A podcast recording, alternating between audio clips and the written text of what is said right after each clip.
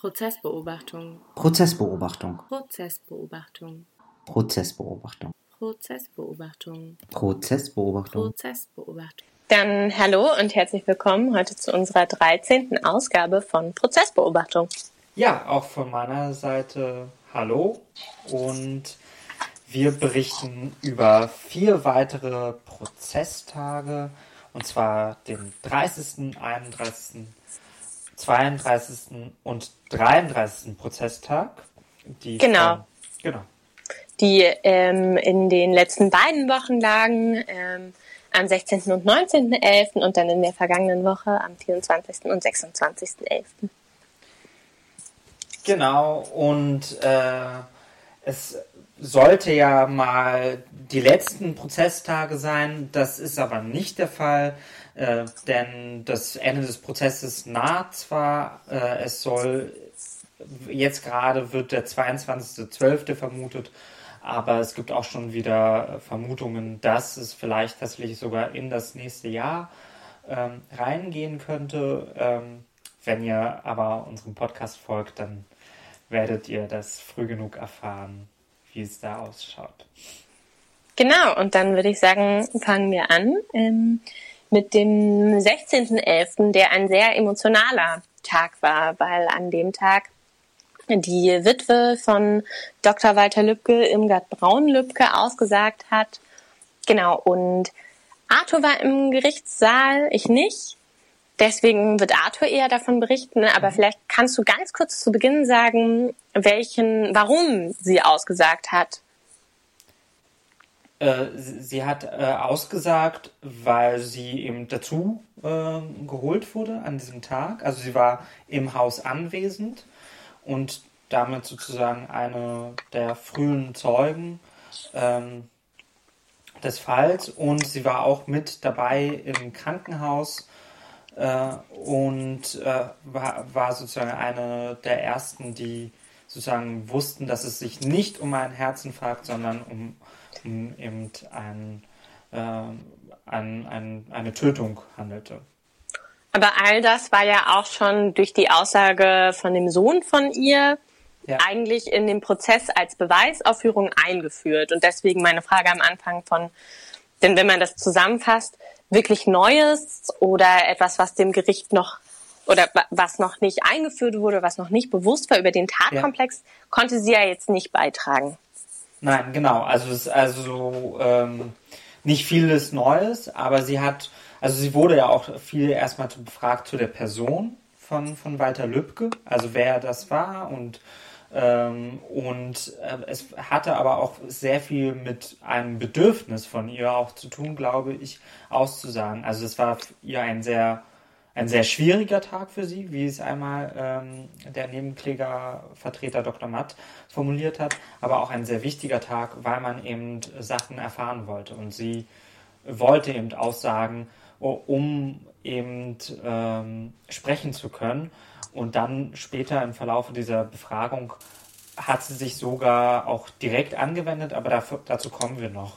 Genau. Aber das ist ja auch dann nochmal wichtig, sich so vor Augen zu führen, dass man vielleicht auch in einer gewissen Form diese Aussage oder diese Zeuginnenbefragung von ihr eher nochmal vielleicht im gesamten Prozess geschehen, Ja. als auch eine Geste, die den Opfern und den Angehörigen quasi den Geschädigten zugewandt ist. Das finde ich, glaube ich, interessant oder wichtig da zu betonen, wenn man sich verdeutlicht, also genau das vor allen Dingen und auf den Inhalt kommen wir gleich nochmal, jetzt ähm, keine neuen Inhalte in der Beweisermittlung quasi erhoben wurden, es aber trotzdem einen großen Stellenwert hat, quasi, dass nochmal mh, jemand von der Nebenklage gesprochen hat und dass diese Perspektive auch nochmal neu da war. Und vor allen Dingen, wenn man nochmal auf so ein symbolisches Geschehen irgendwie in dem Prozesssaal schaut, dann ist es ja, wie wir auch schon öfter thematisiert haben, immer der Fall, dass es wirklich sehr viel um die Angeklagten geht und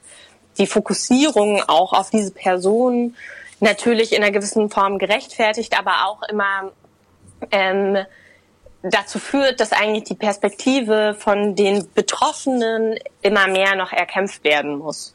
Und deswegen finde ich das, glaube ich, ganz wichtig, das nochmal in der Einführung zu sagen, dass auch aufgrund dessen dieser Tag einfach sehr wichtig war im Prozessgeschehen.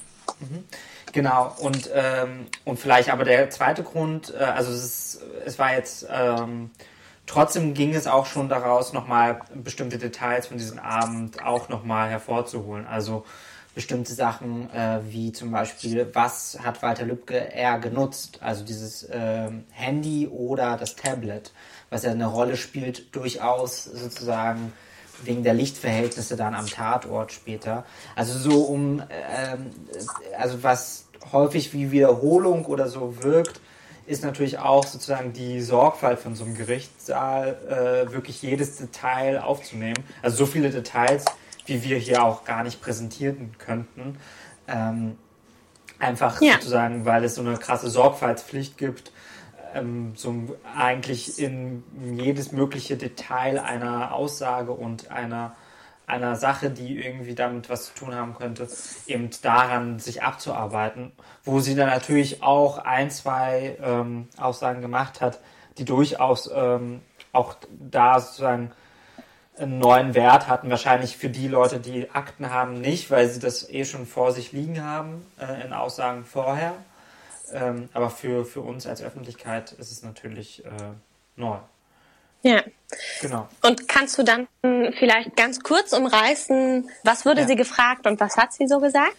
Genau, also sie wurde ähm, zunächst über den äh, 30. Mai und den 1.6. befragt, also den Tag vorher, also den Abend vorher, ob sie sich an diese Tage erinnern kann, wie diese Tage verliefen, äh, wo sie war. Ähm, da am 30.05., äh, das ist ja der Vorabend, ähm, der ist äh, wichtig für diese Klärung, ob an diesem Tag jemand schon am Tatort war, also ob es äh, ähm, beziehungsweise ob da jemand gesehen werden konnte. Es gibt nämlich diese Aufnahme von dieser Kamera von Stefan Ernst äh, und am äh, 1. Juni sozusagen, wie sie den äh, Tag, an dem ihr Mann ermordet wurde, ähm, wie sie diesen erlebt hat. Äh, genau. Äh, und das Ganze war davon geprägt, dass sie, ähm, dass, dass für sie natürlich ein relativ, äh,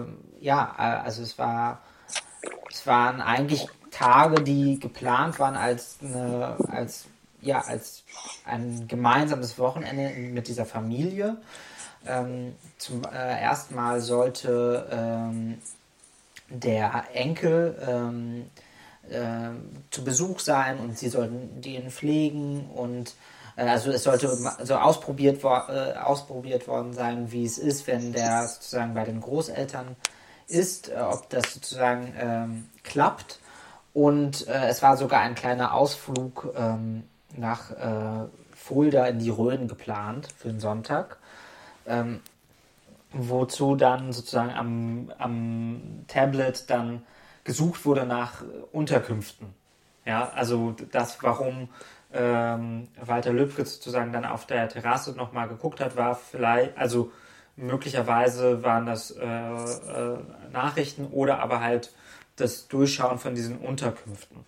Ähm, Ja. Also weil sie da sich gemeinsam was rausgeschaut haben und sie erinnert sich, dass er auch einmal reinkam in die Küche und ihm, äh, ihr das gezeigt hat. Mm, Und sie beschreibt erstmal ein, eine gute Stimmung, die auch natürlich geprägt ist von dieser Kirmes irgendwie, aber auch eine besondere Stimmung, weil sie diesmal nicht so viel auf der Kirmes waren, sondern eher viel äh, ins Bett, also früh ins Bett gegangen sind, einfach weil sie sich vorbereiten wollten auf diesen ersten gemeinsamen Tag äh, mit einem Enkel, so dass sie relativ früh ins Bett gegangen ist, um, äh, um halb elf. Ja. Genau. Und dann am 1. Juni? Äh, genau, am 1. Juni beschreibt sie einerseits, äh, wie, wie sie den Tag mit äh, Gartenarbeit verbringt, wie sie Walter Lübcke ähm, zusammen mit dem Diakon auf der Mauer sieht. Die Mauer, die ja großes Thema immer wieder in diesem äh, Fall ist, also kann man da drüber steigen oder nicht. Äh, und beschreibt, dass sie dann früh ins Bett geht, äh, eben zum, mit dem Enkelkind, ähm, um halt, ähm, damit er es gut hat dort zu, zu, zu Hause. Und wird dann erst in der Nacht äh, sehr spät äh, geweckt und beschreibt dann ähm, also von ihrem Sohn ähm, äh, Jan Hendrik Lübcke geweckt und beschreibt dann die Minuten, wie sie ins Krankenhaus gehen. Sie beschreibt auch, dass sie zum Beispiel schon äh, da, also immer noch wird ausgegangen von einem Herzinfarkt, dass ihr zwar zum Beispiel diese Blutspritzer an der Wand auffallen, dass sie sich dabei aber nichts gedacht hat, weil sie einfach in keinster Weise, in keiner Sekunde an ähm, so etwas wie einen Mord gedacht hat. Also sie, sie ähm, äh, das war einfach nicht im, im Gedanken, äh, in der Gedankenwelt, dass das passieren könnte. Das Ja. äh, hat, hatte sie einfach so nicht auf dem, äh, auf dem Schirm. Aber natürlich hat sie sich ganz viel Gedanken gemacht, was denn jetzt passiert sei, weil sie mit diesem plötzlichen Tod nicht gerechnet hat. Und hat dann noch die Situation sehr, äh, sehr stark ähm, beschrieben, wo sie im Krankenhaus waren, also auch an einem, äh, in diesem selben Raum, wo sie dann diese Nachricht bekommen hat über den Tod. Äh, diesen Raum kannte sie zum Beispiel schon von anderen Todesfällen ähm, und ja, hat ein sehr lebendiges ähm, Bild davon gezeichnet, ähm, wie es war, wie diese Nacht verlief und äh, was sich dann ab dem Moment, wo dann klar war, dass es sich um äh, einen Mord handelte, ähm, wie das natürlich dann noch einmal was ganz anderes äh, auch nochmal ausgelöst hat. Ja, äh, sehr, ähm, genau, äh, sehr, äh, sehr eindrucksvoll war ähm, vor allem der Moment, in dem ähm, einmal äh, Kaplan auch gefragt hat und dann ähm, Stefan Ernst hat sprechen äh, lassen und äh, sich sozusagen und er sich dann entschuldigt hat direkt und ihm so die Stimme weggebrochen ist und sie dann auch äh, sich sehr direkt an ihn gewendet hat. Ähm, was im Nachhinein der Richter gesagt hat, das befindet ist eigentlich außerhalb der Strafprozessordnung, also ist eigentlich nicht zulässig, aber er hat es eben laufen lassen, was äh, glaube ich auch sinnvoll war und und das war, also genau, es wurde sehr viel immer über die Emotionalität beschrieben, aber auf der anderen Seite gab es da auch eine ganz klare Forderung. Und das ist, glaube ich, eine sehr wichtige Forderung. Ähm, dass das eine ist nicht die Entschuldigung, die nur notwendig ist, sondern das Wissen darum. Also ihr war es wichtig darum, sie wollte, will ganz genau wissen, was passiert ist. Sie will wissen, was in den letzten Minuten passiert ist. Sie hat also einen offenen Appell an einmal an Stefan Ernst, aber auch an Markus H. gestellt, dass sie doch endlich reden sollen. Und zwar alles und nicht nur Teile der Wahrheit, sondern wirklich alles. Was wurde gesprochen in den letzten Minuten? Das bewegt sie. Was wurde, äh, hat ihr Mann noch etwas in den letzten Minuten was gesagt, was noch nicht deutlich war? Also man hat gesehen, auch sie glaubt nicht alles, was Stefan Ernst sagt. Und sie hat so einen Appell an, an beide, aber gemacht, dass sie doch damit endlich anfangen wollten. Und das fand ich irgendwie ähm, sehr, ähm, sehr klar letztendlich in der Aussage. Ja, genau. Und dass in einer gewissen Form sie da ja auch nochmal in der Position durch diese Einforderung von vollständiger Aufklärung ähm, ja auch einen Vorwurf mit reinträgt. Also dass sie dadurch auch deutlich macht, dass all diese schalen Entschuldigungen und scheinbar emotionalen Entschuldigungen von Stefan Ernst ihr halt nichts nützen und dass ihr das auch nicht ausreicht. Und das finde ich, glaube ich, auch die Geste, wo man merkt, also wo man sehr beeindruckt ist, aber auch was eine starke Geste macht, weil hier einfach auch nochmal betont wird, also wo sind denn quasi die Leerstellen in dem Aussageverhalten von Stefan Ernst und warum genügt das eben nicht? Und ich finde, das weist ja auch dann nochmal auf eben genau all die Widersprüche hin, mit denen wir es auch einfach die ganze Zeit bei seinem Aussageverhalten zu tun haben. Aber auch an Markus äh, H. finde ich auch nochmal entscheidend, weil es sozusagen nochmal wiederholt, was äh, zwar Dr. Mann schon mal gesagt hat, aber dass man, ähm, dass sie davon ausgeht, dass er dort war. Ne? Was ja ähm, das Gericht in dieser Weise so, also der Strafsenat so nicht, äh, jedenfalls bis jetzt so nicht glaubt. Und das fand ich irgendwie auch nochmal sehr, ähm, sehr eindrucksvoll, dass sie das so ähm, klar formuliert. Genau. Ja. Ja. Ja, und diese Widersprüche in dem Aussageverhalten ist in einer gewissen Form dann auch die Überleitung, nämlich zum nächsten Prozesstag, dem 19.11., wo der psychiatrische Gutachter ausgesagt hat, Dr. Leigraf, der Stefan Ernst ähm, exploriert hat in der JVA. Sie haben neun Stunden miteinander geredet und hat äh, den größten Teil des Prozesses eigentlich auch beobachtet, hatte Zugang zu den Akten und hat auch Zugang zu ähm, den Notizen von einer ehemaligen Therapeutin von Stefan Ernst gehabt. Also er hatte einen umfassenden Einblick.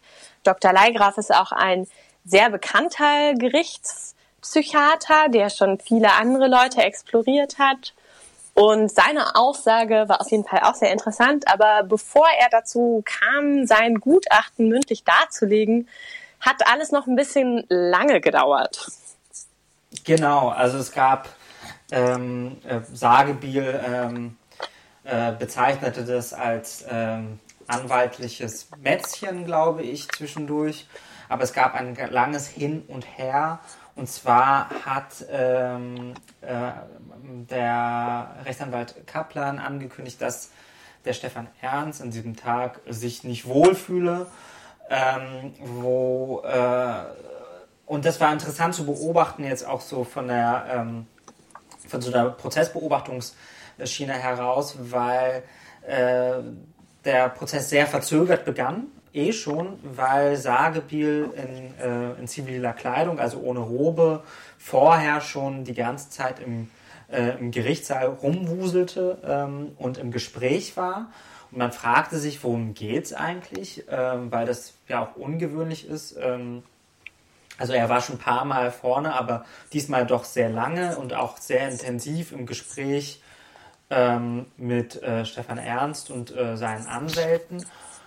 Und dann, ähm, ja, dann kam es halt heraus, er fühle sich schlecht, ähm, würde sich aber nicht von Leihgraf untersuchen lassen wollen. Und dann ging es sehr, sehr viel darum, man, äh, kann man jetzt einen Amtsarzt holen oder nicht.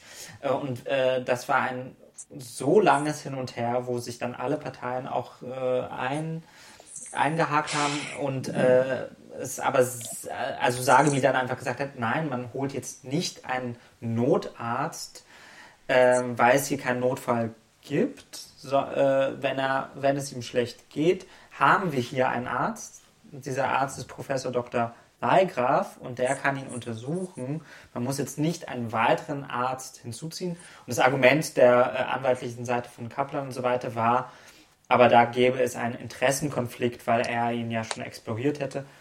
Und dieses Argument hat äh, verständlicherweise keiner in diesem Saal irgendwie nachvollziehen können. Äh, so dass dann nach lang, also ich glaube nach einer Stunde hin und her argumentierens, es dann doch so kam, also auf gerichtlichen Beschluss hin aber erst, äh, dass eben äh, Professor Dr. Leigraf ihn dann eine halbe Stunde untersucht hat und es dann äh, festgestellt hat, er ist Vernehmungs, äh, äh, also er kann heute dieser Verhandlung folgen ähm, und äh, so, dass dann die Verhandlung, glaube ich, nach einer Stunde ungefähr einer, oder ich glaube sogar anderthalb Stunden äh, insgesamt dann ähm, aufgenommen wurde. Aber es war sehr dadurch geprägt, wer wofür zuständig ist, also zum Beispiel ging es dann so weit, ja, hat man denn überhaupt ein Thermometer da? Dann wurde eine Justizbeamte schnell in eine Apotheke äh, gebeten, die dann wieder, äh, die dann zurückkam mit einem Fieberthermometer, weil dann auch noch die Frage im Raum stand, ob Stefan Ernst sich mit Corona angesteckt hat. Dann hat man noch die JVA angerufen und die hat dann auch bestätigt, nein, wir haben keine, J, äh, keine aktuellen Corona-Fälle. Das ist die andere abgetrennte JVA. Also es war ein enormer Aufwand für ein sehr kleines Detail in diesem Prozess. Also nur um zu sehen, wie, wie in diesen Diskussionen es auch häufig um so Zuständigkeitsdiskussionen oder sowas geht. Genau.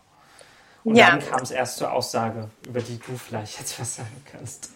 Genau. Genau. Ähm, Grund der Aussage oder des Hinzuziehens des Gutachters war tatsächlich auch während der Beweisermittlung schon ein Antrag, der von der Verteidigung von Stefan Ernst gestellt wurde, weil und das ist ja der Grund, weswegen eigentlich ganz oft in großen Verfahren, großen Strafprozessen über ähm, Angeklagte auch psychiatrisch begutachtet werden, weil die Frage nach der Schuldfähigkeit im Raum steht. Es gibt gewisse Umstände, unter denen die Schuldfähigkeit gemindert wird.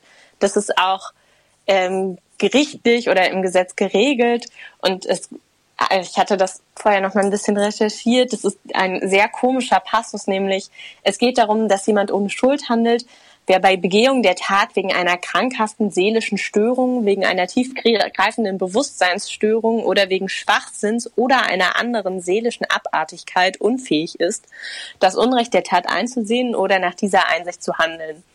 Genau. Und wa- was ja in diesem Passus auch ähm, gleich einem auffällt, ist auch eine Sprache, die ähm, auf jeden Fall problematisch ist, beziehungsweise man merkt daran, dass auch einfach vieles, was im Strafrecht heute festgeschrieben ist, nicht wirklich der Zeit entspricht, weil man ja auch bei diesen Sachen, die eben als schuldmindernde Sachen angeführt werden, wie zum Beispiel seelische Abartigkeit oder Schwachsinn, ganz klar sagen muss, dass das ja keine psychiatrischen oder psychologischen Termini mehr sind, mit denen man operieren kann und dass das nur noch juristische sind. Aber genau, was darunter begriffen wird, sind eben solche Sachen wie Persönlichkeitsstörungen oder Alkoholismus während der Tat, Abhängigkeitsstörungen und all das weitere. Genau, das ist, äh, glaube ich, sehr spannend, auch wenn man sich den 211 Paragraph, also den Mordparagraph anschaut, ist da auch interessant, weil normalerweise wird im Strafgesetzbuch äh, äh, immer geschrieben, was sozusagen das Handeln, das strafbar ist. Und gerade bei Mord gibt es die Ausnahme, da wird gesagt, Mörder ist wer. Also man äh, macht sozusagen eine personenbezogene äh, Delikt auf, was auch sozusagen tatsächlich ein Passus ist, der noch aus dem Nationalsozialismus übrig geblieben ist. Das Also- wollte ich auch gerade nochmal erwähnen, dass die Termini natürlich auch to- problematisch sind, weil sie eine gewisse Form von Weltsicht wiedergeben, die auch einfach, genau, ähm, keine unschuldige ist. Aber unabhängig davon, dass dazu können sicher JuristInnen noch sehr viel schlauere Sachen sagen. Wichtig ist jetzt bei der Aussage von Professor Dr. Leigraf ähm, vielleicht zu Beginn festzuhalten, dass er keine schuldmindernden Gründe feststellen kann. Also die Schuldfähigkeit ist nicht beeinträchtigt und er hat außerdem als Fazit seines ähm, Gutachtens auch die Sicherheitsverwahrung von Stefan Ernst empfohlen, da er davon ausgeht, dass sein Verhalten, seine Einstellungen in einer gewissen Form so tief eingeschliffen sind, dass ähm, sie dazu führen, dass er weitere, auch nach einem Freikommen zu weiteren Gewalttaten neigen würde. Genau, und er berichtet sozusagen dafür, also oder um, das muss ja sehr ausführlich begründet werden, ähm, äh, begründet er das mit vielen Sachen. Also erstmal mit dem, wie er sozusagen aussagt und dass er in dem, diesen Gesprächen, die er mit ihnen hatte, zum Beispiel niemals den Eindruck hatte, hier ist wirklich ein offenes Gespräch da, sondern man hat da jemand, der sehr überlegt äh, sozusagen setzt und sagt, was er zu gewissen Sachverhalten denkt oder ähm, dass auch die emotionalen Ausbrüche, die man vielleicht äh, aus dem ersten Geständnis kennt, dass die für seine Sicht sozusagen nicht zusammenpassen mit der Person, die er dort kennengelernt hat, der sehr kontrolliert ähm, spricht, also sehr viel auch überlegt, was er spricht, auch äh, teilweise in dem Gespräch äh, mit Leihgraf dann auch immer wieder sagt über bestimmte Dinge, über den, die Tatnacht selber wird er überhaupt nicht reden. Ähm, also, ähm, weil das damals seine Anwälte ihm auch so geraten haben. Ähm, also man merkt, dass äh, und sozusagen ein Grund, äh, also weil diese zwei Punkte waren ja sozusagen, es gibt keine ähm, psychiatrische Erkrankung, die das äh, entschuldigen würde, so, äh, oder die ihn schuldunfähig äh, ähm, machen würden, weil äh, sozusagen es war ja irgendwann mal stand im Raum, äh, ob er so etwas wie einer, ähm, einer schizoide äh, ähm, Persönlichkeit habe. Und, und was, was ähm, Leigraf beschrieben hat, war, es gibt schizoide Züge in seiner Persönlichkeit, aber sie sind Züge einer, einer Persönlichkeit, aber nicht die Persönlichkeit. Also was auch interessant war, wie es unterschied, unterschieden wird. Also weil er dann auch darüber ähm, ausgesagt hat, was eine schizoide Persönlichkeit ist und dass natürlich es immer wieder verschiedene Persönlichkeitszüge gibt, die aber nicht allein defin äh, definieren, äh, eine Definition über ihn machen. So. Ja, und also genau, ich würde, glaube ich, nochmal an einzelne Punkte, Punkte ich würde nochmal an einzelne Punkte springen, die du gerade erwähnt hast, weil ich das auch interessante Beobachtungen nochmal finde, die man irgendwie teilen kann, ja. wenn es um den Sprachduktus geht, was du ähm, gesagt hast, dass eben Leihgraf berichtet hat, dass ich bei ihm niemals ein offenes Gespräch eingestellt habe, dann macht er das auch an gewissen Formeln fest, dass Stefan Ernst immer wieder verschiedene Phrasen wiederholen würde, wenn er sagt, so irgendwie diese Sache, ich sag jetzt mal, ich weiß nicht, wie ich das beschreiben soll, und dass er sehr oft das Gefühl hat, dass Stefan Ernst in seinem Aussageverhalten auch eine gewisse Form anlegt, dass er versucht, mit vielen Worten möglichst wenig zu sagen. Ja. Das fand ich auf jeden Fall eine total spannende Beobachtung. Und auch, was du gerade nochmal beschrieben hast, es war ja weniger, ähm, bei ihm wurde mal eine Borderline-Störung attestiert und er war mal in der Verhaltenstherapie wegen Depression. Und das wurde auch nochmal quasi genauer geprüft. Das waren diese Unterlagen, auf die Leihgraf zurückgreifen konnte von der Therapeutin. Und er hat eben beides nicht festgestellt, aber was er mit den schizoiden Persönlichkeitsstörungen oder Persönlichkeitszügen, nicht Störungen, das ist das ja. Falsche, also er attestiert ihm schizoide Persönlichkeitszüge, die eben dazu führen, dass er nach außen hin ein sehr kontrolliertes Verhalten an den Tag legt, das auch in seinem Umfeld, aber jetzt auch vor Gericht, aber dass er meint, dass trotzdem quasi innerlich ähm, sehr viele Konflikte da sind. Und das ähm, macht er zum Beispiel auch daran fest, dass er auch nochmal genauer quasi auf die Aussagen und die Zeit geschaut hätte, wo Stefan Ernst ja eigentlich von sich sagt, ich habe mich von der rechten Szene gelöst und ein bürgerliches Leben führt, dass er gesagt, auch in dieser Phase und vor allen Dingen quasi danach, als er wieder politisch aktiver wird, ähm, hat sich in einer gewissen Form seine Einstellungen, und da finde ich problematisch, er sagt immer ausländerfeindlichen Einstellungen und ne, benennt nicht einmal Rassismus in diesem gesamten Gutachten, aber er sagt, dass sich eben diese rechten sogenannten ausländerfeindlichen Einstellungen auch nicht verändern, während er ein scheinbar bürgerliches Leben führt. Und das fand ich auch nochmal wichtig zu betonen, ähm, dass da zum einen Zweifel an dem vermeintlichen Ausstieg gesät werden, die auch nochmal auf die ähm, Unterlagen von der Therapeutin rekurrieren, aber ja auch von einer gewissen Zweispurigkeit seines Lebens spricht. Also es gibt nach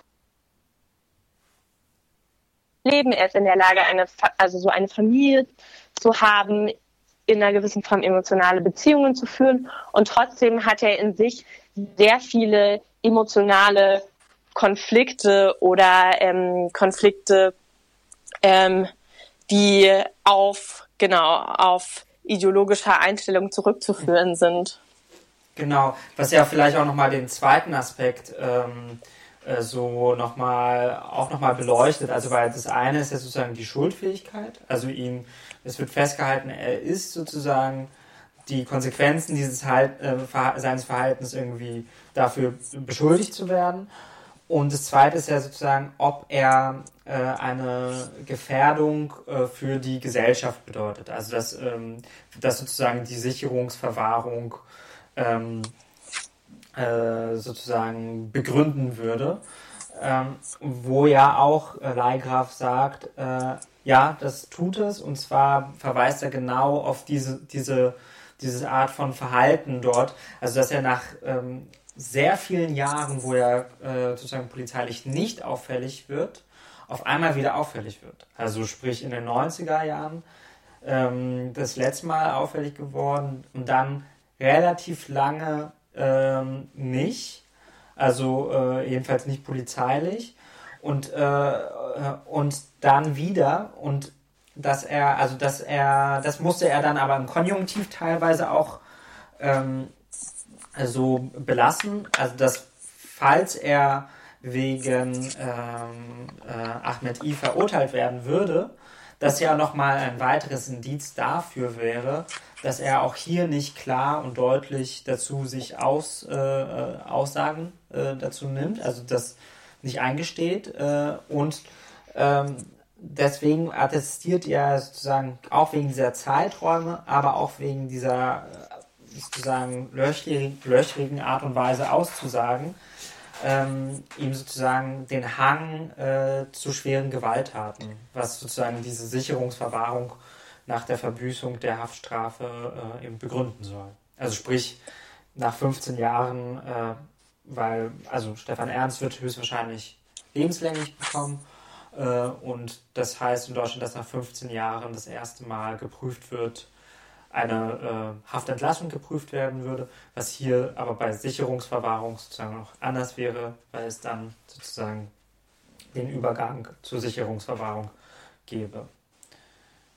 Und das in einer gewissen Form auch daran liegt, und das fand ich nochmal interessant, weil er es auch in der Phase, in der sich quasi die Einstellungen festsetzen, dass auch das darauf schließen ist, dass rassistische Einstellungen, rechte Ideologie in einer gewissen Form Wesensmerkmale, also so, so tiefe Normen begründen in seinem Verhalten, dass das auch einfach schwierig ist rauszubekommen. Das fand ich so entwicklungspsychologisch nochmal ganz interessant.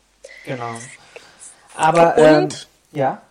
Ähm, und das finde ich auch relativ diskutabel. Es ging natürlich auch in einer gewissen Form um die Rolle von Markus H., die aber nicht mehr, also die er einfach gar nicht wirklich beurteilen kann, weil er mit Markus H. keine Gespräche geführt hat, aber er attestiert auch in einer gewissen Form Stefan Ernst eine Einzelgänger-Mentalität. Also dass er ja. eigentlich eher in Frage stellt, wie tiefe ähm, emotionale Verbindungen er überhaupt zu anderen Leuten hatte und dass er und da finde ich ähm, die Beobachtung auch spannend. Ich ähm, glaube nur, dass man daraus natürlich auch irgendwie problematische Schlüsse ziehen kann, dass er sagt so von, es braucht da eigentlich niemanden, der ihn radikalisiert, weil oder ihn nochmal in einer besonderen Form zu Gewalttaten anfeuert oder unterstützt oder anreizt, weil er das natürlich auch selber in seiner Vergangenheit schon gemacht hat und ähm, weil es aufgrund von seiner Persönlichkeitsstruktur eben genau diese Form von schizoiden Persönlichkeitszügen, also dass ich nach außen sehr kontrolliert bin, aber dann ja. im Inneren sehr viele Konflikte dadurch austrage, mhm. ähm, dass auch das ein Grund ist, weswegen er ähm, ein bisschen in, also genau, ihn als Einzelgängertypen auch darstellt. Ja, Und ja. was natürlich die ja. schwierigen Kon Konsequenzen daraus sein können, ist, dass man ähm, dadurch die Rolle von Markus H. oder die Freundschaft abmindert. Und da finde ich es eigentlich nochmal spannend, drüber nachzudenken, dass ja wir auch über Markus H. Aussagen haben von seiner ehemaligen Lebensgefährtin Lisa Marie D., dass auch er ein Einzelgängertyp war. Und gerade wenn es und das ist natürlich nochmal ein anderes Feld, aber wenn es um Inselkultur oder so geht, Inseltypen, auch da haben wir ja total oft dieses Phänomen, der Lonely Wolves, der irgendwie Einzelgänger, die aber trotzdem Communities und sowas haben. Genau, dann äh, also auch eine Gemeinschaft von Einzelgängern ist eine Gemeinschaft oder ein Netzwerk.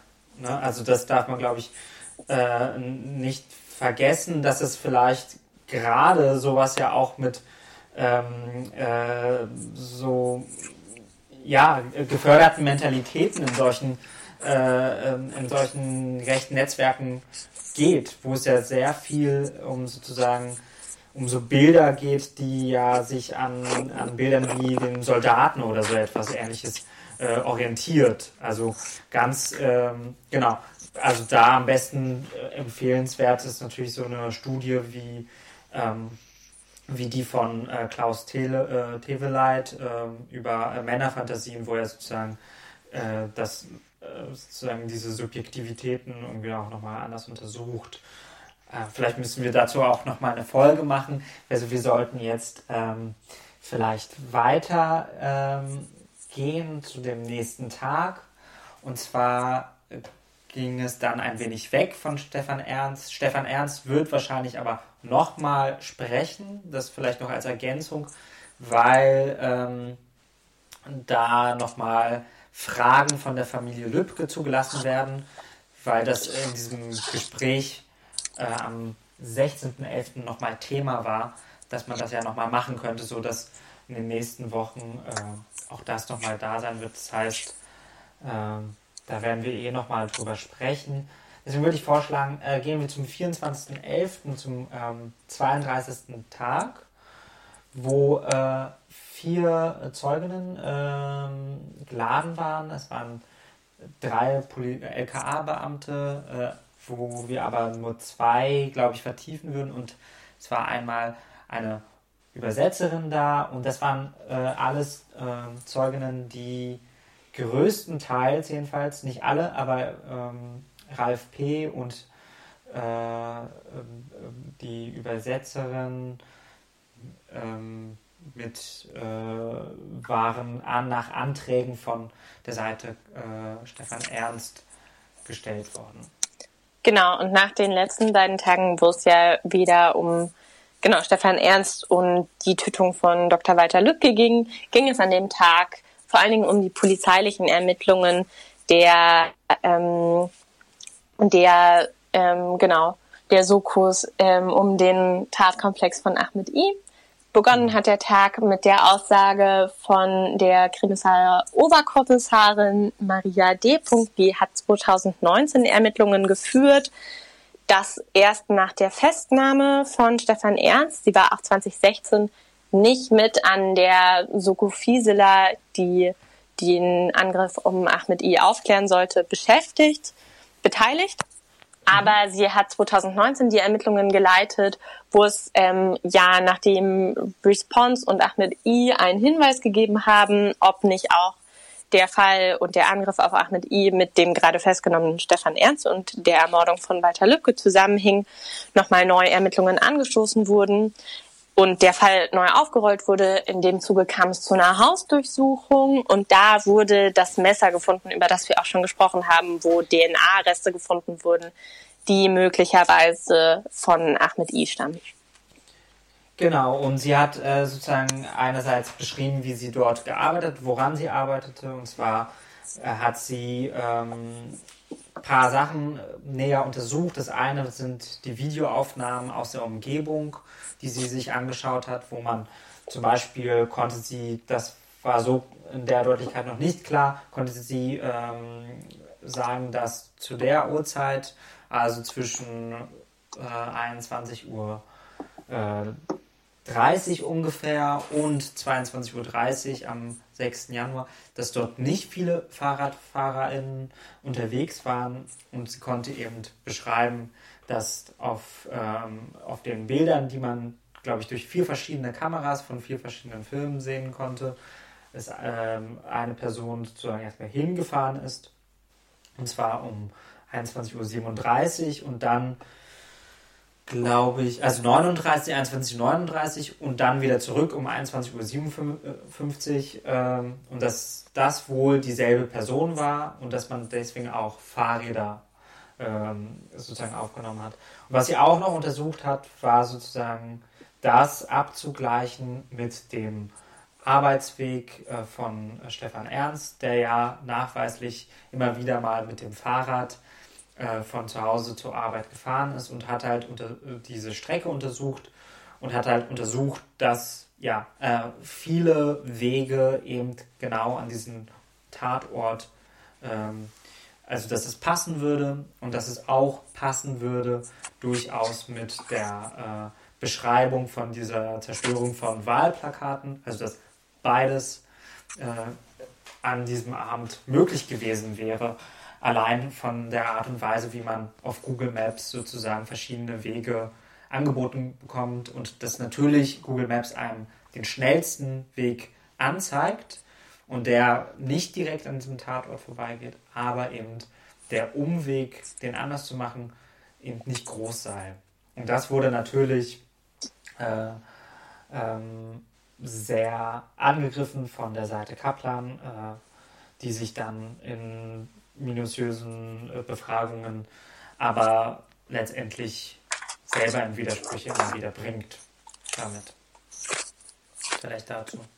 Genau, und danach hat ähm, ein Ermittler ausgesagt, der 2016 in der Soko Fisela beteiligt war, ähm, Ralf P., er hat drei Vernehmungen mit Ahmed I gemacht und wurde deswegen vorgeladen, weil wir, worüber wir ja auch schon gesprochen haben, die Verteidigung von Stefan Ernst sehr viel aus den Vernehmungsprotokollen ähm, argumentiert hat, ähm, um die Glaubwürdigkeit von Ahmed I zu schmälern und um Widersprüche in diesen Vernehmungsprotokollen aufzuzeigen.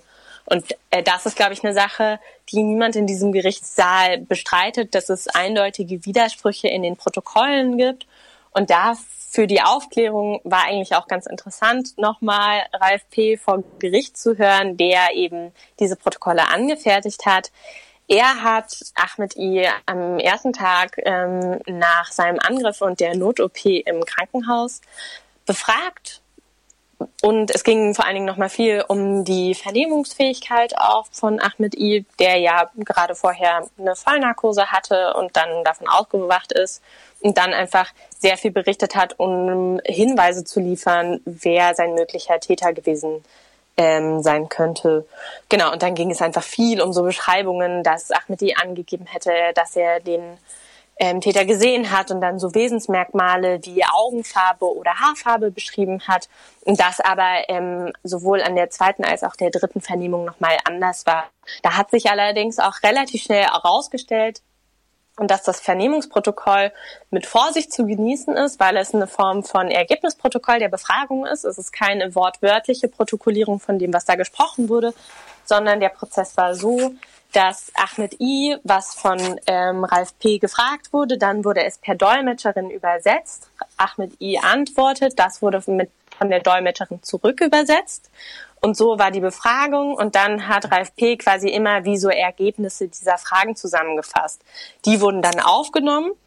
Dann hat die Dolmetscherin das Ahmed I übersetzt. Der hat dann gesagt, ja, war so oder war nicht so. Und wenn das nicht so war, dann wurden da ähm, wurde, hat er nochmal erzählt, was da nicht so war. Und dieser gesamte Übersetzungsprozess ist natürlich ein unglaublich langwieriger. Und das hat auch allein schon die Zeit gezeigt. Also vier Stunden wurde er zum Beispiel an diesem ersten Tag vernommen was natürlich auch eine extrem lange Zeit ist für jemanden, der gerade im Krankenhaus ist und eine Not-OP hinter sich hat. Ja. Und das Vernehmungsprotokoll ist aber nur drei Seiten lang. Interessanterweise hat Ralf P. sich vor allen Dingen darauf bezogen, dass er keinerlei Ermittlungsfehler gemacht hätte. Also sowohl die Frage nach der Vernehmungsfähigkeit hat er nicht in Zweifel gestellt, weil er vorher die Ärzte gefragt hat, ob das okay ist. Also er hat nicht nochmal Ahmed I gefragt, ob man ihn vernehmen könne.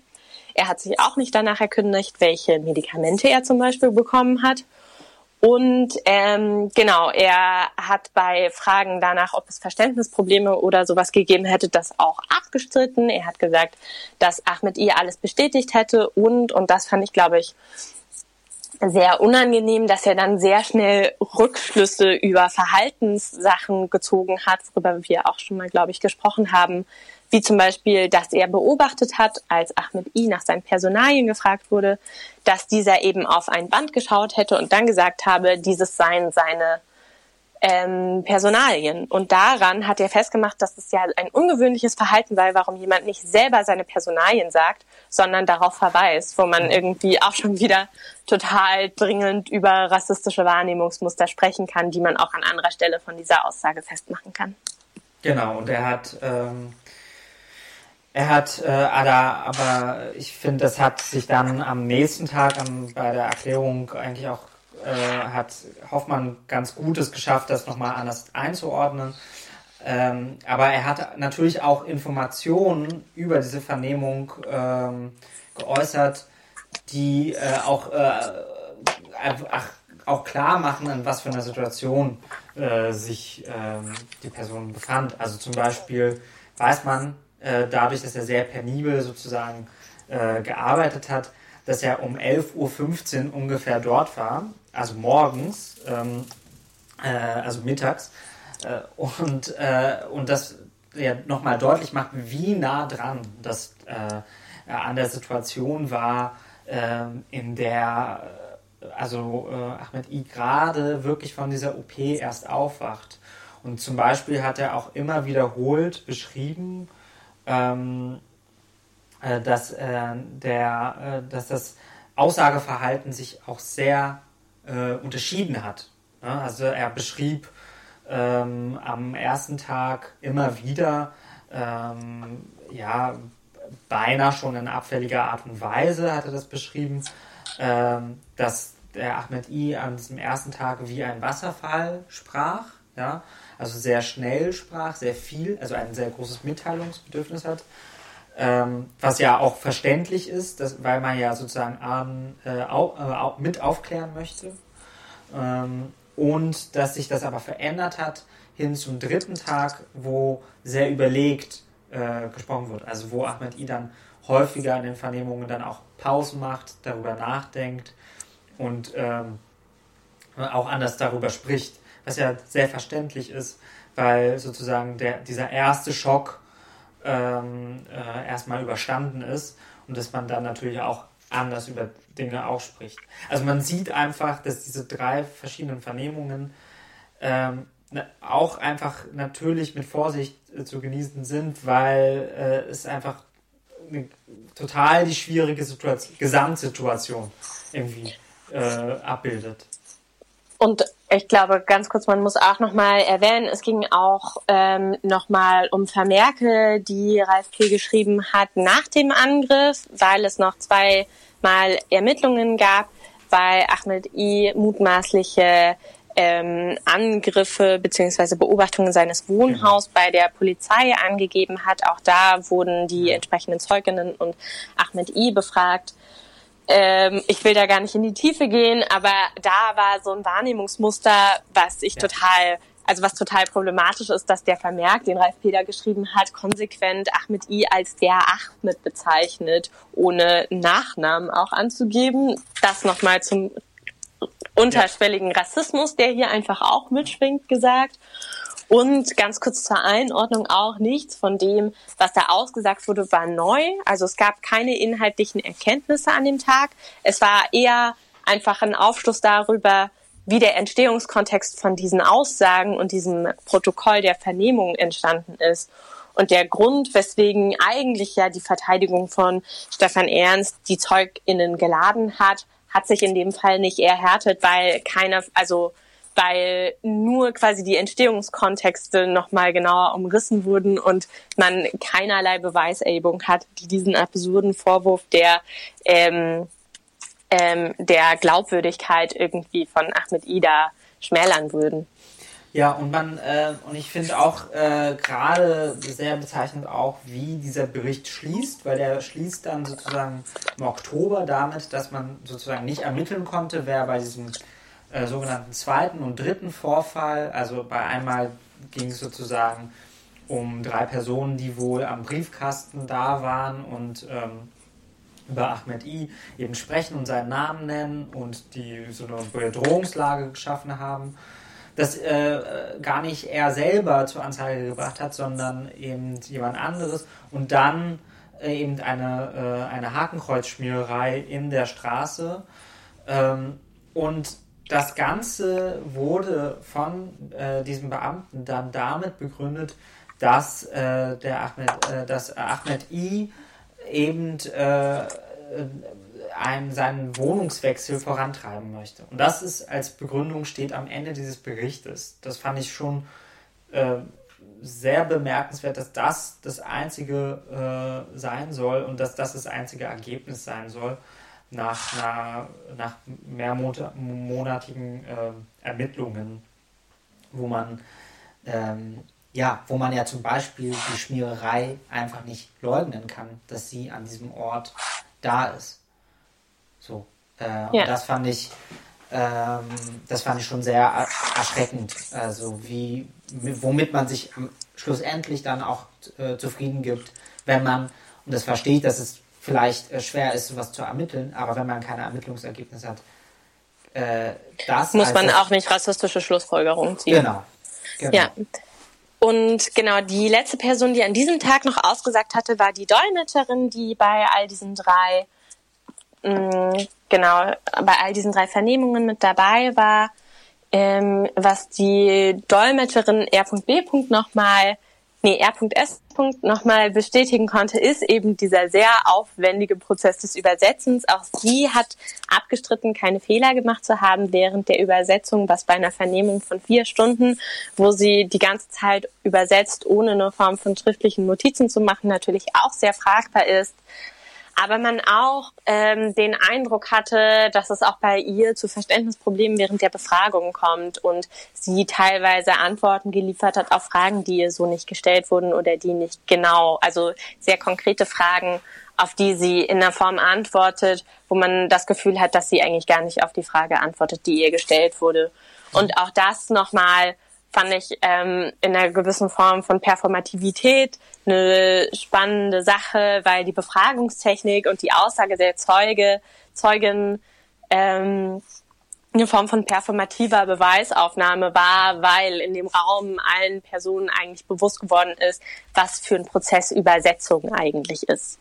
Ja, und auch wie schwierig das ist und wie, ähm, also wie sehr das zusammenhängt mit also wie sehr Erinnerung natürlich auch mit Sprachschwierigkeiten zusammenhängt und dass man äh, sozusagen natürlich, wenn zweisprachig oder dreisprachig gedacht wird, auch ähm, anders erinnert wird oder beziehungsweise es immer ähm, eine komplexere Situation dadurch entsteht, ne, weil man sozusagen immer mit äh, nicht einer direkten äh, äh, Lesart hat, sondern man muss immer eben über diesen Weg, diesen Umweg gehen. Und ich fand aber auch ein Detail sehr äh, wichtig, dass sie auch nochmal stark gemacht hat, ist äh, so eine Aussage, die beinahe beiläufig kam, dass sie sich daran erinnert, dass sie ihn, glaube ich, sogar geweckt haben. Ja, also, und äh, dass äh, sie auch beschrieben hat, ähm, dass er, er war sehr tapfer. Also sie hat so immer wieder so äh, leichte Nuancen äh, erzählt, wo sie halt auch beschrieben hat, was für eine komplizierte Situation war und gleichzeitig immer wieder versucht äh, zu sagen, wie sehr sie sich um eine genaue Übersetzung be äh, äh, bemüht hat. Und zwar hat sie, also, aber sie hat halt sozusagen, aber gleichzeitig muss man auch, musste man auch irgendwie feststellen, dass sie sozusagen wortwörtlich übersetzt hat, aber ähm, sich keine handschriftlichen Notizen gemacht hat. Was natürlich ja. äh, zu Schwierigkeiten führt. Jeder, der schon mal übersetzt hat, weiß, wie schwierig sowas ist. Genau, und auch hier kann man, glaube ich, feststellen, dass der Grund, weswegen die Verteidigung von Stefan Ernst diese Zeugin geladen hat, sich nicht eingelöst hat. Und das ist ja irgendwo dann auch, ich finde, in diesem sehr kalkulierten, strategischen Prozess geschehen, ein Moment, den man auch stärken muss, dass es eben keine Kalkulierbarkeit von den Aussagen der gibt, sondern dass sich das, also, dass das einfach ein dynamisches Geschehen ist, wo man nicht einfach eine Person mit einer Funktion ähm, in diesen Prozess reinrufen kann, der genau diese Funktion erfüllt, sondern dass sich dann eben einfach ein komplexeres Bild von dem gesamten Geschehen zeichnet. Und ähnlich ähm, können wir vielleicht auch auf den 26.11. schauen. Ähm, bei dem waren insgesamt fünf ZeugInnen auch wieder von der Verteidigung von Stefan Ernst vorgeladen. Zwei würde ich relativ schnell ähm, wiedergeben. Das waren ähm, auch zwei Ersthelferinnen, die Ahmed I auf dem Nachhauseweg angegriffen ähm, bei der geflüchteten Unterkunft auf der Straße gefunden haben, nachdem der andere Ersthelfer schon da war, die einfach angehalten haben und den Notruf verständigt haben. Und ähm, genau, sich nicht wirklich groß auch an den Vorfall erinnern konnten in Details. Natürlich hatten sie ihn noch vor Augen und sie wussten, was da geschehen ist. Aber wie die eine Zeugin auch öfter, als sie nach Details gefragt wurde, betont hat, das war vor vier Jahren und sie hatten nicht damit gerechnet, nochmal irgendwann dazu aussagen zu müssen. Genau. Äh, genau, die anderen drei äh, Zeuginnen waren ähm, eine Familie, die mal ein, äh, ein kleinen. Schneidwarengeschäft hatten. Ein Schneidwarengeschäft hatten und ähm, die wohl möglich äh, sozusagen dieses Messer äh, verkauft haben, weil man hat, fand halt auch eine Rechnung zu einem Messer äh, im, äh, in dem Haus von äh, Stefan Ernst. Und dann wurde sozusagen äh, nachgefragt. Äh, und das Wichtige bei dieser Rechnung ist, ja. dass das Datum auf Ende Januar 2016, also wenn ich mich nicht täusche, der 22. oder 30. 30. erste Jan ja. der 30. Januar 2016 genau. und das liegt natürlich nach dem Datum des Angriffs auf Ahmed I, der es am 6.1. stattfand. Das ist auch der Grund, weswegen so große Anstrengungen jetzt nochmal ähm, zur Hörung der Zeugen und Vorlagerung der Zeugen und irgendwie Ermittlungen angestrengt wurden, weil das natürlich ein groß, also ein entlastendes Indiz ist und deswegen ähm, haben die äh, RichterInnen nochmal auf einem USB-Stick nachgeschaut, wo Stefan Ernst sehr viele Unterlagen, die er für die Steuer benötigt hatte, ähm, da nachgeschaut und da eben jeden Kaufbeleg gefunden. Und die vorgeladene äh, Familie der Inhaber waren eben alle da, weil sie nicht mehr ganz genau ähm, wissen, wer damals diese Quittung ausgestellt hat. Sie ist mit einem Kürzel unterschrieben, was eben aufgrund des gleichen Familiennamens natürlich in der Familie auf alle drei Rückschlüsse zulässt. Ähm, und alle drei haben auch ab und zu dort gearbeitet. Genau, und was sehr interessant war, erstmal wurde die ganze Familie in den Saal gebeten und dann ähm, gesagt, ja, schön, dass Sie da sind. Dann wurden sie aber doch einzeln befragt und alle drei haben sehr Ähnliches gesagt. Also der Vater hat gesagt, ja, ähm, er kann sich nicht erinnern, er kann aber erinnern, wann sie dort arbeiten, dass sie jetzt gerade an der ähm, Nordsee leben und dass sie dann im Gespräch äh, mit dem Sohn, weil sie dachten, dass es der Sohn war, also dann äh, dazu kam äh, und dann einen Tag vor dieser Vernehmung in Kassel kurz noch darüber gesprochen haben, der Sohn aber gesagt hat, ähm, er wisse es auch nicht, ähm, vielleicht war es aber die Freundin seines Bruders. Und halt alle nicht ihre Unterschrift, also alle sind sich ziemlich sicher, dass es nicht ihre Unterschrift auf dem Quittungsblock ist und deswegen genau. haben sie halt nochmal ihren Kopf angestrengt und dann hat der Sohn gesagt, dass damals ja die Ex-Freundin von seinem größeren Bruder auch ab und an als Aushilfe in diesem Laden gearbeitet hat. Dieser Person haben sie dann auch ein Bild von der Quittung geschickt und die hat gesagt, ja, das könnte ich gewesen sein, sodass diese Person wahrscheinlich auch noch vorgeladen wird. Ja. Unabhängig davon war ähm, die Aussage dann doch aber noch hilfreich, um vielleicht ähm, ein, zwei Sachen klarzustellen. Zum einen entspricht das Datum auf dem Quittungsbeleg das des Durchschlags, den die ähm, Buchhaltung von dem Laden noch hatte. Das heißt, an dem Datum wurde nichts rummanipuliert. Das ist auch schon mal wichtig festzustellen. Also das ist ja. ein Originalbeleg und wahrscheinlich hat am 30. ersten Stefan Ernst in diesem Laden eine, ein Messer gekauft, was 12,50 Euro gekostet hat. Auch das Messer, was gefunden wurde, was für den Angriff auf Ahmed I genutzt wurde, ist ein Messer, was in dieser Preiskategorie lag. Also der Preis könnte stimmen und es gibt eine gewisse Messerserie, die ausgestellt ist, was auch auf das Messer zutrifft. Genau. Aber es kann keine Form der eindeutigen Zuschreibung ähm, zwischen Messer und Quittung geschehen. Also es könnte passen, es muss aber nicht so sein. Genau. Genau, und äh, alles weitere kann vielleicht noch die nächste Zeugin dann sagen, ähm, weil sie ja vielleicht dann auch ähm, sich sogar an Stefan Ernst erinnert, ähm, was natürlich auch nochmal von Wert. Aber das weiß man nicht, es ist vier Jahre her, aber es wird auf jeden Fall noch weiter darum gehen. Genau, und dann kommen wir doch auch vielleicht schon zum letzten Zeugen, der an dem Tag ausgesagt hat. Das wurde auch in einer gewissen Form mit Spannung erwartet weil nämlich an dem Tag Daniel Zabel ausgesagt hat. Den Namen kann man nennen, weil er auch in anderen äh, Zusammenhängen schon genannt wurde und weil Daniel Zabel keine unbekannte Person ist. Ja. Daniel Zabel hat als Gehilfe quasi von Frank Hannig gearbeitet und ist auch aufgrund dieser Funktion in den Fokus des ähm, Prozesses gekommen. Die Verteidigung von äh, nee, die Nebenklage von Familie Lübcke hat den Antrag gestellt, dass er gehört werden wird, weil er eben als Gehilfe vielleicht Ausschluss darüber geben könne, was Frank Hannig was Stefan Ernst Frank Hannig gegenüber über den Tatverlauf gesagt wird. Die Hoffnung war, dass er quasi bestätigt, dass Stefan Ernst schon ab Beginn seiner Haft eigentlich seinen Verteidigern gegenüber Markus H. auch als Mittäter beschrieben hat. Ähm, genau. Und unabhängig aber von dieser Funktion von Fra äh, Daniel Zabel als Gehilfe von Frank Hannig ist er auch ähm, eine kuriose Person, die plötzlich in diesem Prozess aussagt, weil Daniel Zabel die Person ist, die ähm, im Zuge der Proteste, der Ausschreitungen in Chemnitz 2018, als er da in der JVA noch beschäftigt war, ähm, den Haftbefehl gegen einen irakischen Geflüchteten weitergegeben hat, der, und das weiß man inzwischen unzulässigerweise, angeklagt oder beschuldigt wurde, Daniel H. Ähm, angegriffen und ermordet zu haben. Das hat sich im Zuge danach natürlich als falsch ausgestellt, aber diese Weitergabe des Haftbefehls hat auch zu den rassistischen Ausschreitungen 2018 in Chemnitz geführt.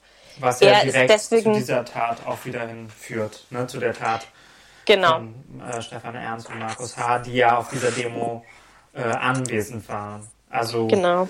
ähm, da, da scheint es fast wie sich äh, Kreise schließen oder so. Dass ausgerechnet er dann derjenige ist, der ähm, Stefan Ernst sozusagen ähm, helfen soll oder sozusagen ähm, nochmal Aufnahmen macht im Auftrag von Frank Hannig. Das, äh, genau. Genau, aber inzwischen ist er suspendiert von seinem Dienst in der JVA und in dem Prozess, der ihm dann gemacht wurde, hat ihn nämlich Frank Hannig vertreten. Darüber kommt die Verbindung. Ähm, er ähm, ist auch schuldig gesprochen worden, quasi der Weitergabe des Haftbefehls und ist gerade auf Bewährung oder hat elf Monate Bewährung dafür bekommen ähm, und muss sich auch bald wieder vor Gericht verantworten wegen Misshandlung eines tunesischen Geflüchteten in, ähm, während seines Dienstes. Also ich finde das eigentlich relativ wichtig, nochmal zu betonen, mit wem man es da zu tun hat. Ähm, er hat versucht, politisch Karriere zu machen, ist inzwischen im Landesvorstand der AfD Sachsen. Ähm, und auf die Frage, was er macht, hat er ähm, gesagt, dass er suspendiert ist, als dann nochmal Sagebiel nachgefragt hat, was er denn dann macht, hat er sowas komisches gesagt wie mein Leben ordnen. Und eine weitere Kuriosität ist auch, dass er ähm, Sagebiel die ganze Zeit mit euer Ehren angesprochen hat, als er im Prozess vorgeladen war. Was man vielleicht aus Serien so kennt, aber ähm, eigentlich sozusagen ein bisschen übertrieben auch ist, äh, weil die meisten eben sagen, der Vorsitzende äh, oder sowas in der Art. Also das ist ähm, sozusagen dem irgendwie nochmal geschuldet. Äh, zu dem Erkenntnisgewinn dieses Zeugens kann man leider nicht ähm, äh, so viel Neues hinzufügen, weil auch ähm, weil sozusagen die anwaltliche, äh, also die Entbindung von der anwaltlichen Schweigepflicht äh, ähnlich wie bei Frank Hannig äh, einfach äh, ist. Also sie wurde nicht ausgeweitet es ist nicht ähnlich, es ist die gleiche. Also es, es gleiche, wurde gar nicht für genau. ihn spezialisiert, sondern weil er als anwaltlicher Gehilfe klassifiziert ist, trifft auf ihn die gleiche gleiche anwaltliche äh, Schweigepflicht und die Entbindung strahlt, zu. Genau und äh, ja. die Worte waren, das strahlt auf ihn sozusagen aus. Also diese äh, Rechte oder Pflichten, die Frank Hannig hatte als Anwalt, die strahlten sozusagen dann in dem Moment, wo er diese Arbeitsverhältnis eingegangen ist, auf ihn aus, so dass er äh, nicht über Sachen berichten darf, ähm, die sozusagen ausgenommen sind aus dieser Entbindung. Genau. Ähm, was sozusagen das, äh, was heißt, dass er nur zu dem, was Stefan Ernst äh, zu der Tatnacht gesagt hat, dass er nur dazu was aussagen durfte. Und da hat er im Grunde genommen eins zu eins die Aussage von Frank Hannig ähm, adaptiert und nochmal so wiederholt.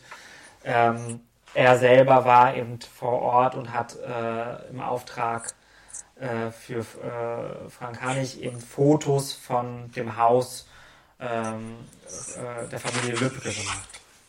Ja. ja. die Lage war noch ein bisschen komplizierter, weil er quasi von Frank Hannig ähm, explizit dafür engagiert wurde, zu sagen, so von, mach du dir doch mal ein Bild von der Lage. Also er hat von Frank Hannig auch Zugang zu den Ermittlungsakten bekommen. Er war jetzt nicht bei Gesprächen mit Stefan Ernst da, sondern genau. wie als so eine Form von zweitem Auge und genau. hat in dieser Form seine eigene Sicht überprüft. Also er war einmal zusammen mit Frank Hannig an dem Tatort, nicht an dem Tatort, sondern in Wolfhagen Easter und hat sich quasi den Ort angeschaut und noch einmal alleine. Und als er da noch mal alleine war, hat sich die Familie gewundert, wer da eigentlich gerade so rumstrummert und hatte ihn die damals. Polizei hat sich gewundert. Also die, oder die äh, Polizei hat die sich gewundert Polizei, und ja. auf jeden Fall ist es aufgefallen, dass er da ist und schon damals ist er quasi in, ähm, in dieses Prozessgeschehen mit eingetreten.